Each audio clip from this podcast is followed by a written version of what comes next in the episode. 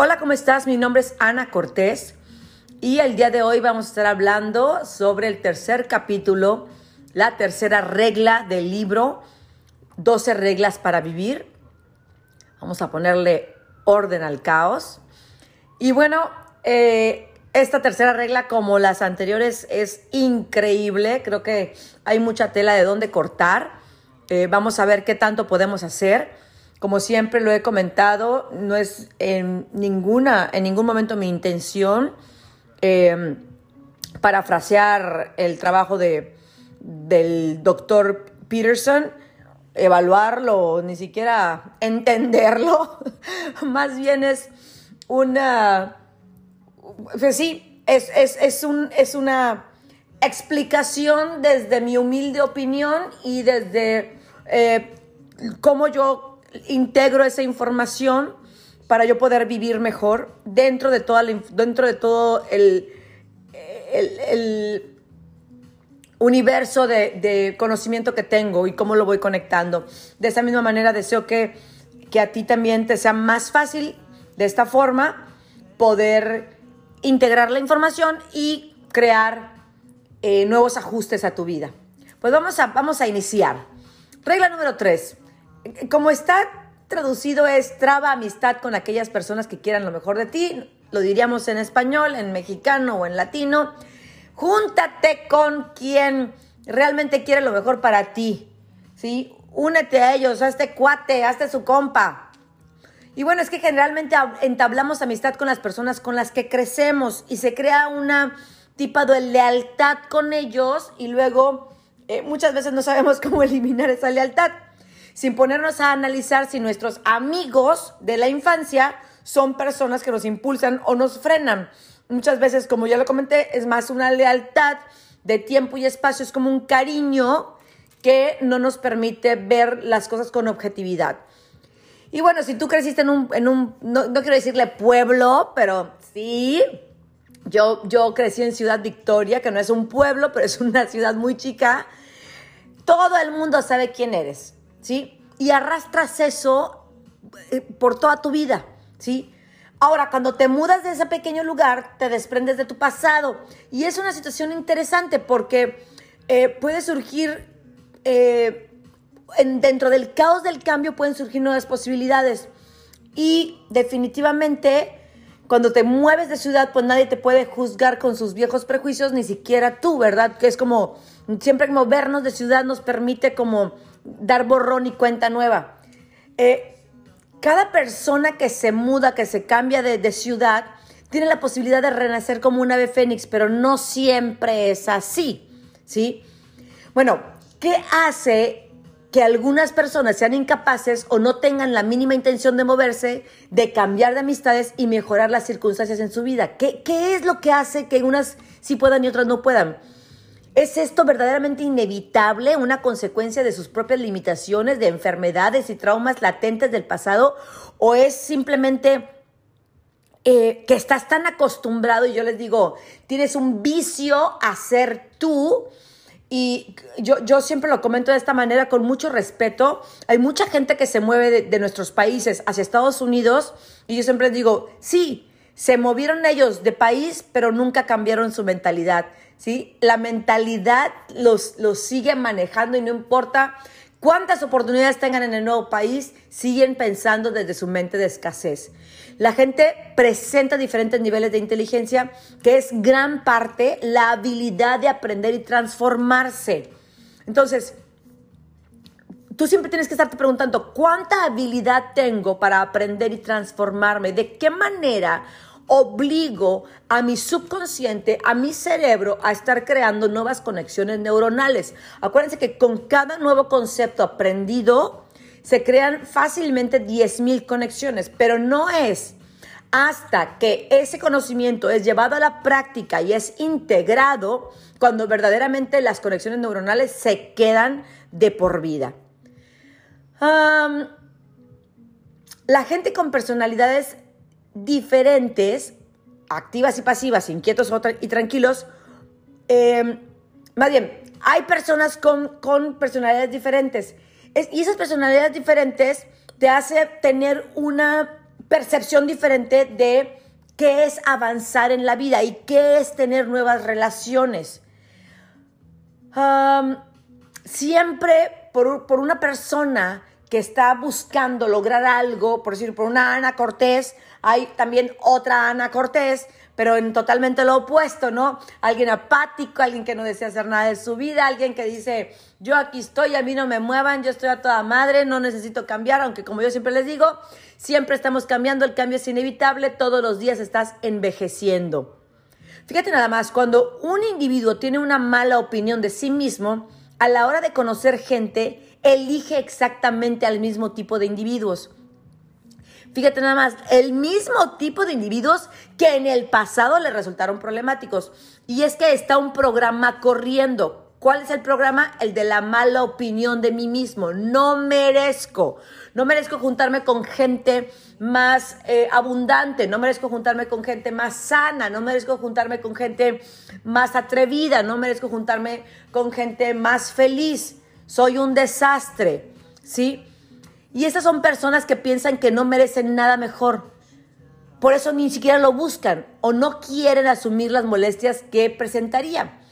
Em, yo siempre le digo a la gente que salirte de tu área de confort o salirte de la, de la gente con la que te juntas normalmente, pues significa un cambio súper poderoso. Acuérdense que el primer, el primer grupo de personas que tenemos cerca de nosotros determinan nuestros estándares. Entonces, si tú, si tú quieres bajar de peso, requieres juntarte con personas que, les, que, que para ellos es importante la salud. Si tú quieres mejorar eh, tu relación con tu pareja, tienes que dejarte de juntarte con las viejas chismosas que lo único que hacen es hablar mal de las mujeres. Digo, hablar mal de sus esposos. O si eres esposo, hablar mal de sus mujeres, ¿sí? O varones, si tú quieres tener una buena relación de matrimonio, pues no te vas a juntar con los varones que se van al, al, al table y que andan con andan poniendo el cuerno y andan de coquetos y andan haciendo esas cosas porque ellos están sembrando algo completamente diferente a lo que tú deseas en tu vida, ¿sí? Fíjate nada más, Freud lo denominó como compulsión de repetición. Y es que esto es un impulso inconsciente de repetir los horrores del pasado.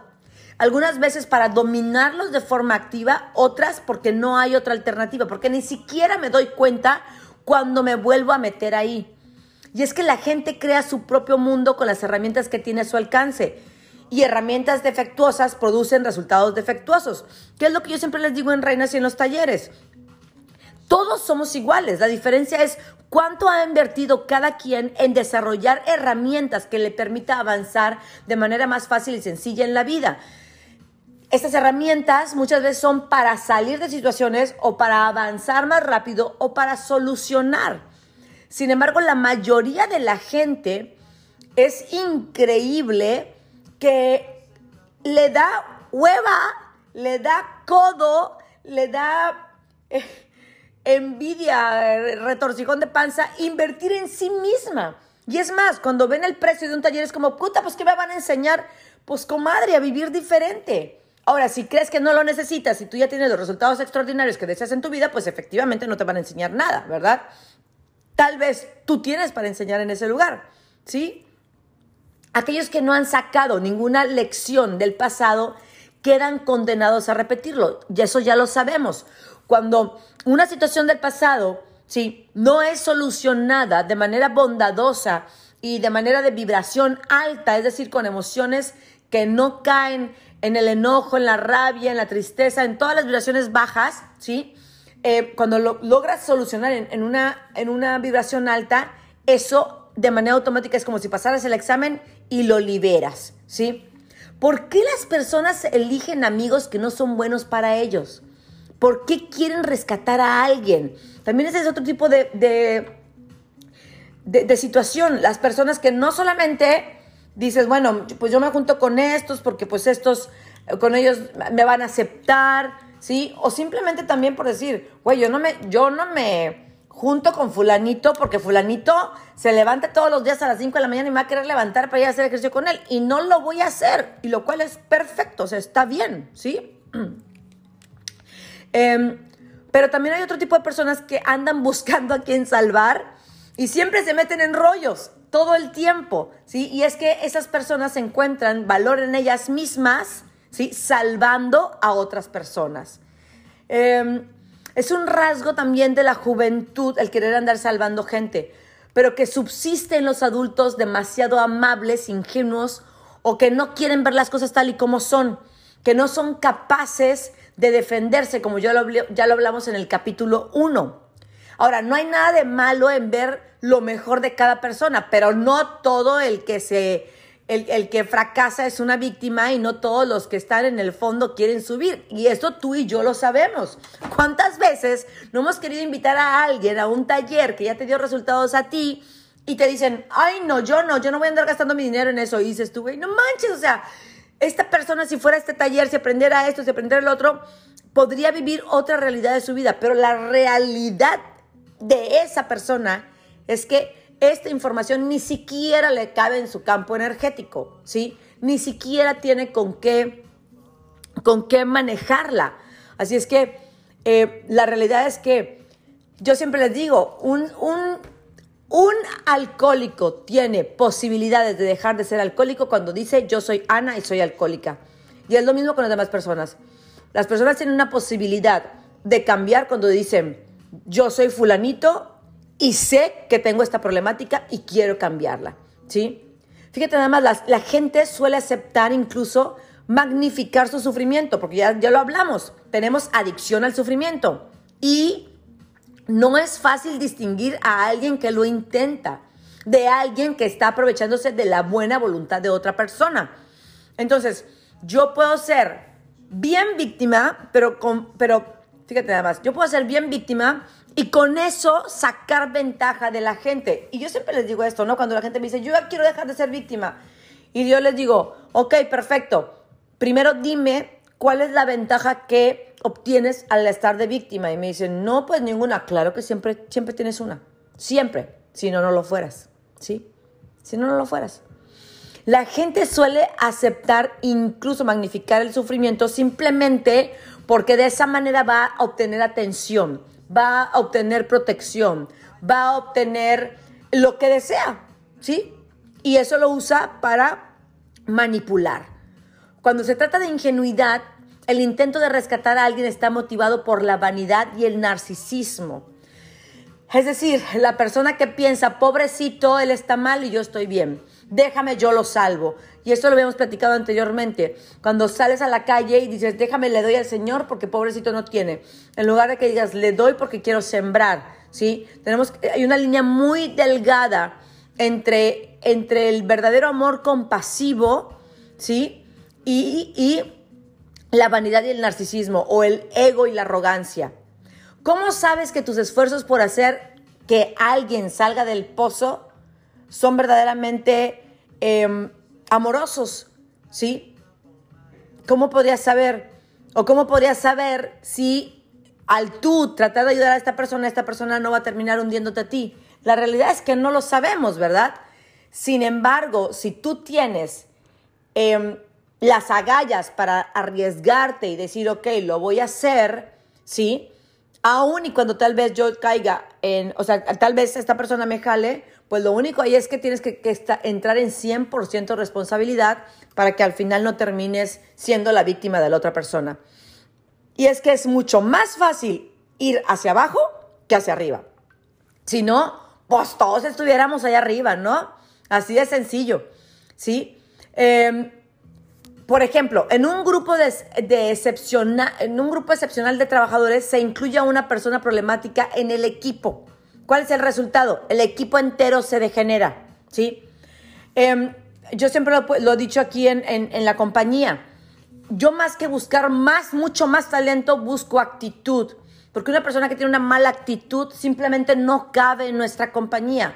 Entonces los mismos muchachos de la compañía buscan hacer que la gente que entra con nosotros se acople. Te voy a poner un ejemplo. Entró una persona que traía sobrepeso y ya lo pusieron a correr, ya lo tienen con su dieta keto. O sea, nosotros, nuestra, te lo podría decir de esta manera, nosotros buscamos que cualquier persona que entre en nuestras compañías sea mejor persona, que se, que, se, que se le pegue a esa persona lo que nosotros somos. Y si la persona entra y no quiere mejorar, se va a ir sea, no, no va a caber en nuestro entorno, ¿sí? Otro ejemplo, por decir, cuando los terapeutas bien intencionados colocan a un delincuente adolescente, entre otros comparativamente civilizados, no se expande la estabilidad, sino la delincuencia. Y yo siempre lo digo de esta manera a mis hijos, ¿sí? Yo les digo, si tú estás vestido de blanco y alguien allá está sucio, tú vas y lo abrazas y no se te pega lo, tú no le pegas a él lo blanco, a ti te pegan lo sucio. Eh, esto es una cuestión de vibración y es una cuestión tangible. Eh, la pregunta para ti sería, ¿cómo has escogido hasta ahorita a tus amigos? ¿Cómo has escogido hasta ahorita a la gente con la que te, con la que te codeas? Yo siempre les digo esto también. Eh, para mí, pues yo me he vuelto muy picky en la gente con la que yo, con la que yo paso tiempo. Porque tengo muy poco tiempo para mí y el poco tiempo que tengo, pues quiero compartirlo con gente que me va a hacer crecer, que me va a hacer ver que soy, que puedo ser mejor persona. Ahora, ¿quién no quiere crecer? ¿Quién no quiere juntarse con gente que, que, o sea, ¿a quién no le interesaría juntarse con gente extraordinaria? Gente que no sabe a dónde va, gente que no tiene propósito de vida, gente que no le interesa crecer porque simplemente no tienen, o sea, piensa que no tienen nada para ofrecer. Quizá estás salvando a alguien porque eres una persona fuerte, generosa y equilibrada. O quizá quieres convencerte a ti mismo de que tu fuerza de carácter es algo más que una buena suerte. O, o quizás Quizá es más fácil parecer virtuoso al lado de alguien absolutamente irresponsable. Tendrías que observarte y preguntarte por qué te la pasas salvando gente y luego te la pasas chillando porque te, porque te, según tú te traicionaron o según tú fue injusto. Pero el único que se sigue metiendo en esas babosadas eres tú, ¿sí? Ahora, te juntas con personas que son malas para ti, no porque sean mejor para alguien, sino porque es más fácil, ¿sí? ¿Por qué? Porque todos los que, con los que te juntas están decididos a sacrificar su futuro, a sacrificar su futuro por el presente. Es decir, eh, si yo hoy, hoy me pongo a dieta, si hoy hago ejercicio, estoy sacrificando, entonces estoy creando un futuro mejor. Pero sacrifican el futuro mejor por no hacer ejercicio, tomar alcohol, eh, comer carbohidratos y azúcares. ¿Sí me explicó? Hoy decido juntarme con gente que solamente se junta a chismear, en lugar de juntarme con gente que se junta a hablar de, a filosofar, a, hablar de la espiritualidad, de los negocios, gente que me va a ayudar a ser mejor persona. ¿sí? Entonces, antes de ayudar a alguien, no deberías asumir que se trata de una víctima de la injusticia y la explotación. Deberías de pensar primeramente por qué yo quiero enrolarme en ayudar a esta persona. Que tú sabes que yo creo en la ley de la siembra y la cosecha. Sin embargo, también creo que muchos de nosotros somos movidos más por nuestro ego que por nuestra verdadera compasión. Ahora, si te tragas la historia de que la víctima no ha tenido responsabilidad al respecto, ya el que está jodido eres tú, ¿eh? ¿Por qué? Porque le niegas un papel activo y poderoso a la persona. Lo que le estás diciendo es, te creo que tú eres víctima y que no tienes cerebro y que estabas tan pendejo que no importaba qué pasara, te iban a hacer esto porque pues simplemente no, no usas las neuronas, compadre, ¿sí? Entonces, ah, es fácil comprender el fracaso, el miedo, el odio, la adicción, la promiscuidad, la traición y el engaño. Es más fácil no pensar nada y no preocuparse, simplemente vivir la vida loca, ¿sí? Quizá tu desgracia es el arma que utilizas en tu odio hacia las personas que fueron mejorando mientras tú esperabas que, se, que naufragaran o que se jodieran, ¿sí? ¿Por qué? Porque esas personas te, lo que hacen es confrontarte, ¿sí? Y hacerte ver que tus pinches excusas son eso, excusas. Y que es falta de amor propio y que es falta de valorarte a ti mismo para salir adelante. Quizá tu desgracia es un intento por poner en evidencia las desgracias del mundo y evitar poner en evidencia tus propias incapacidades, tu propia ineficiencia, tu propia falta de responsabilidad, tu, tu propia falta de disciplina. Quizá tu disposición para vivir en el fracaso es inagotable. Te has vuelto un río, un mar de fracasos y es tu venganza contra el ser, ¿sí? Yo, ¿cómo podría ser tu amigo cuando tú te encuentras en semejante lugar? En lugar de decir, yo requiero ser tu amigo para poder avanzar a semejante lugar. Fíjate nada más, el éxito es el misterio, la virtud que no se puede explicar. Para fracasar, Solo tienes que desarrollar unas cuantas malas costumbres y se chingó. Pero para ser exitoso, tienes que tener la virtud de desear profundamente una transformación y elevación de tu ser para poder ofrecer lo mejor al mundo. Por supuesto que es posible comenzar una relación terapéutica cuando la persona no quiere mejorar. ¿Por qué? Pues porque es una farsa, ¿sí? Quizá en vez de persistir en, nuestra amistad o en la amistad con alguien, tendría que irme a otra parte, poner orden en mi vida y dar un buen ejemplo a la gente alrededor. Yo siempre se los he dicho, cuando salgas de un taller de nosotros, no salgas a querer aleccionar a la gente, sé ejemplo, que vean en ti el poder de la transformación, que digan, wow, yo quiero de, lo que ella tiene en su vida, yo quiero del fruto. ¿Cómo le hizo para adelgazar? ¿Cómo le hizo para estar tan feliz? ¿Cómo le hizo para viajar? ¿Cómo le hizo para tener una familia tan extraordinaria? ¿Cómo le hizo para estar siempre contenta? ¿Cómo le ha hecho para subsistir a tantos problemas en su vida? Y entonces la gente, ¿sí? Aprende de ti sin necesidad de que andes salvando absolutamente a nadie. Porque además, te voy a ser sincera, si tienes un amigo que no le recomendarías a tu hermana, a tu padre o a tu hijo, ¿por qué que te putas lo sigues teniendo tú? O sea, como por qué? O sea, si, si esa persona, si no se la recomendarías, o sea, no, no le permitirías que fuera amigo de tu hijo o amigo de tu esposa o amigo de, de, de alguien importante, ¿por qué tú lo sigues manteniendo cerca de ti? Pregúntate qué tipo de lealtad, ¿sí? Le tienes a esa persona o qué tipo de emoción tienes tú que tú crees que tienes que serle leal a alguien que ni, que ni tú se lo recomendarías a alguien más, ¿sí? La amistad es un arreglo recíproco, tienes que recordar eso. No existe ninguna obligación moral de respaldar a alguien que está haciendo del mundo un lugar peor. No hay, no hay ninguna virtud en eso, al contrario, ¿sí? Es algo bueno. Y no es egoísta elegir gente buena para ti. Es adecuado relacionarse con personas cuyas vidas mejorarían si ven que la tuya está mejorando. Cuando te atreves a, aspirar a algo más, a evidenciar las carencias del presente y las promesas del futuro. De esa manera, cada vez que tú te juntas con gente que va más adelante que tú, tú puedes observar en ellas qué es lo que ellas ya desarrollaron, qué es lo que ellas ya tienen, que tú aún no tienes y que por eso no has llegado a ese lugar.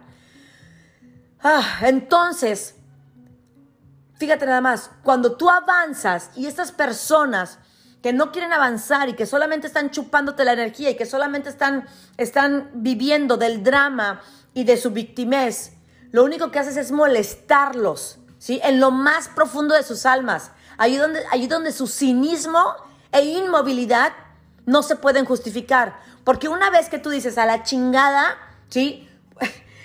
y, yo creo que te ha pasado que dices tú, güey, está bueno, tú no quieres, lo voy a hacer yo. Y luego el, el, amigo se indigna. Ok, ese no es tu amigo. Entiéndelo. La persona que verdaderamente es tu amigo va a querer empujarte. Y yo siempre le digo a la gente, y yo, sé que se lo digo jugando, pero entre broma y broma la verdad se asoma. Yo siempre les digo, a mí me encanta mi trabajo. ¿Por qué? Porque me pagan para patearles el culo, ¿sí? Y me encanta, porque ¿qué crees? Yo no me como la miércoles que me dices de que pobrecita de mí, pobrecito de mí, es que mire lo que me ha pasado. Es más, ustedes me conocen. No dejo que me platiques tus historias de víctima. No me interesa que contamines mi cerebro. Me interesa que me digas cuál es la pregunta y cómo te voy a ayudar a salir de ahí. ¿Sí? Cuando tú vienes a un taller mío, tú sabes que yo, y hay gente que dice, qué mal contesta. No, no, no, es que mal contesta, es, hija, yo no, yo no, o sea, la gente que está aquí no pagó para escuchar tu victimez. La gente que está aquí pagó para escuchar gente extraordinaria que quiere seguir avanzando. Y exactamente por eso tengo que respetar el, tiempo de los demás y tengo que respetarme a mí. ¿Y qué crees? Por encima de los demás y por encima mío, tengo que respetarte a ti. Tengo que respetar al Dios que vive en ti. Tengo que respetar al ser inteligente que vive en ti. Tengo que respetar al ser extraordinario que vive en ti. Si yo te compro tu victimez en uno de los talleres, he fracasado. Escúchame bien, he fracasado como coach, he fracasado como maestra, he fracasado como, como una persona que cree que tienes posibilidades. El día que yo te compre tu victimez, ¿sí? No me vuelvas a pagar ningún pinche peso, porque lo único que significa es que he dejado de creer en tus posibilidades. Creo firmemente que eso nunca va a pasar, sin embargo, eh, pues nunca diré de esa agua no de tomar, ¿verdad? Porque además es más fácil rodearte de personas insanas y malas que de personas buenas, porque las personas buenas las personas íntegras, las personas con valores, si te van a obligar a vivir en esos estándares, ¿sí? Porque la gente con la que te juntas es la que establece los estándares. Es decir, que quieres cambiar tu vida, tienes que cambiar tus estándares. Quieres cambiar tus estándares, deja de juntarte con la gente con la que te juntas ahorita. Sí. Entabla amistad con aquellas personas que quieran lo mejor para ti. Entabla amistad con aquellas personas que te reten, que te confronten, que te digan las cosas como son, que sean honorables contigo, que dejen de tener, de esta manera, que dejen de tener empatía contigo y empiecen a patearte, ¿sí? Y decirte, amiga, amigo, entiendo que hasta este punto sufriste o hasta este punto sucedieron estas cosas, pero ya de aquí para acá ya no funciona, ¿sí? Ya tienes que moverte, es tu responsabilidad. Yo siempre le digo a las reinas en, el taller de reinas, les digo, dile a tu padre y a tu madre que a partir de este momento los liberas y que a partir de este momento absolutamente todo lo que suceda contigo es tu responsabilidad, que si tú no te educas, que si tú no sales a hacer ejercicio, si tú no encuentras un buen hombre, si tú no siembras lo que debe ser, es tu responsabilidad. Y voy a terminar con esto. En los negocios es lo mismo. ¿Sí? En los negocios es lo mismo, tienes que observar hacia dónde va la gente, ver cuáles son sus, sus, sus, em, sus hábitos, la forma en la que habla, con quién se junta, con quién se entrena y entonces vas a decir, ok, perfecto, si yo quiero ir hacia allá, tengo que caminar ese camino. Ya me lo están mostrando, no necesito ni siquiera andarlo inventando, ya me lo están mostrando. Mi nombre es Ana Cortés y de verdad que deseo de todo corazón eh, que entendamos que todos tenemos las mismas posibilidades de crear eh, grupos de gente extraordinaria alrededor de nosotros y por supuesto puede ser que tú todavía no seas un ser extraordinario con resultados extraordinarios en los negocios o en las finanzas o, o en la salud o en las parejas, pero si te juntas con personas extraordinarias vas a terminar siendo una persona extraordinaria. Y yo de verdad lo creo, de verdad lo creo.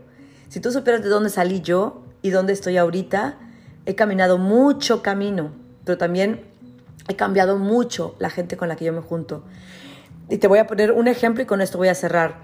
Cuando yo llegué con Robert Kiyosaki, eh, pues había gente extraordinaria ahí, gente de toda, de toda Latinoamérica. Pero yo siempre tuve algo en mi mente. Yo decía, así yo tenga que abrocharle las agujetas a Robert, si eso es lo que yo tengo que hacer para aprender de él, lo voy a hacer. Entonces me mantuve en ese, en esa, en ese modo, ¿sí? Con esa actitud. Y en nueve años vi cómo todos los latinos terminaron yéndose y solamente quedé yo, ¿sí? No era fácil juntarme con esas personas porque era, era, ok, nos vamos a ir a quedar al hotel tal en Moscú que cobra mil dólares la noche, que no sé qué, y había veces que yo no tenía para poder llevar ese mismo estilo de vida. Sin embargo, yo sabía que yo quería estar en ese estilo de vida y quería aprender de ellos. Así es que yo pagué los precios que tenía que pagar para poder aprender hasta el final, como tú ya lo sabes. Y aún así, yo no me arrepiento de todo el tiempo que pasé con, con Robert Kiyosaki, yo no me arrepiento del tiempo que pasé aprendiendo de todos los asesores porque han sido grandes maestros para mí que elevaron mis estándares muchísimo. Y en este momento, nada más que en ese momento, yo empecé a querer elevar mis estándares en otras áreas de mi vida, como en el liderazgo, como en la compasión, como en mi familia, y ellos ya no me podían dar eso. Lo que ellos me entregaron fue en la parte financiera y Después tuve que buscar otros maestros, otros entornos que me ayudaran con lo demás que podía complementar mi vida de manera armoniosa, amorosa y compasiva. Así es que bueno, hoy es un buen día para que hagas tu listado de la gente con la que te juntas y que digas, esta se queda, esta, esta la voy a seguir viendo todas las semanas o la voy a ver una vez cada tres meses. Y a esta que casi no veo, voy a, voy a aprovechar para verla un poquito más y que me pegue un poquito de lo que trae. Mi nombre es Ana Cortés y este es el capítulo número 3 del libro Las 12 reglas para vivir de, um, de nuestro maestro Peterson. Y pues ahora sí que es un placer decirte, deja de hacerte güey y busca gente extraordinaria, pégate con esa gente extraordinaria y ten el amor suficiente hacia ti mismo para asegurarte que vas a mantenerte cerca de ellos. Y recuerda esto que te voy a decir. Si a ti no te interesa crecer, si a ti no te interesa hacer, o sea, ir más adelante, es simplemente porque no, o sea, no, no has encontrado tu propósito de vida. Porque una persona que sabe claramente para qué vino este plano, siempre va a tener un nuevo lugar a donde ir, una nueva meta que alcanzar, un nuevo lugar en donde servir. Y como siempre se los he dicho, jodidos no no le servimos a nadie ni a ti mismo.